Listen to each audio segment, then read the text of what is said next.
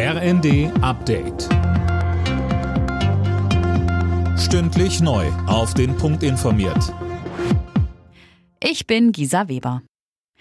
Tag 3 beim G7-Gipfel auf Schloss Elmau in Bayern. Mit einer letzten Sitzung endet heute das Treffen der Staats- und Regierungschefs. Seit Sonntag ging es vor allem um den Ukraine-Krieg. Dabei betonten die G7-Staaten, dass sie Kiew im Kampf gegen Russland so lange wie nötig unterstützen werden. Und Bundeskanzler Scholz sagte. Als G7 sind wir uns einig in der Einschätzung, dass es sich hier um sehr lang anhaltende Veränderungen dreht, die die internationalen Beziehungen auch für sehr, sehr lange Zeit prägen werden. Deshalb ist auch klar, im Verhältnis zu Russland kann es kein Zurück geben in die Zeit vor dem russischen Überfall auf die Ukraine. Vor dem Hintergrund des russischen Angriffskriegs gegen die Ukraine will die NATO ihre Truppenbereitschaft deutlich erhöhen.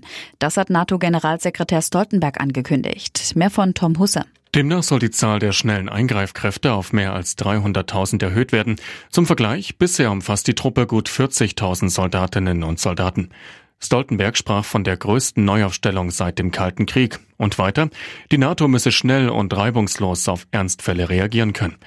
Morgen wollen die Staats- und Regierungschefs der NATO-Länder in Madrid über die Pläne beraten. In Schleswig-Holstein steht einer schwarz-grünen Landesregierung nichts mehr im Weg. Parteitage von CDU und Grünen haben den ausgehandelten Koalitionsvertrag am Abend gebilligt. Manuel Anhut, wie geht es jetzt weiter? Heute soll der Vertrag unterzeichnet werden. Morgen steht dann die Wiederwahl von Ministerpräsident Daniel Günther im Kieler Landtag an. Einen Schritt weiter ist man unterdessen schon in Nordrhein-Westfalen. Da sind alle Unterschriften unter den schwarz-grünen Koalitionsvertrag schon gestern gesetzt worden.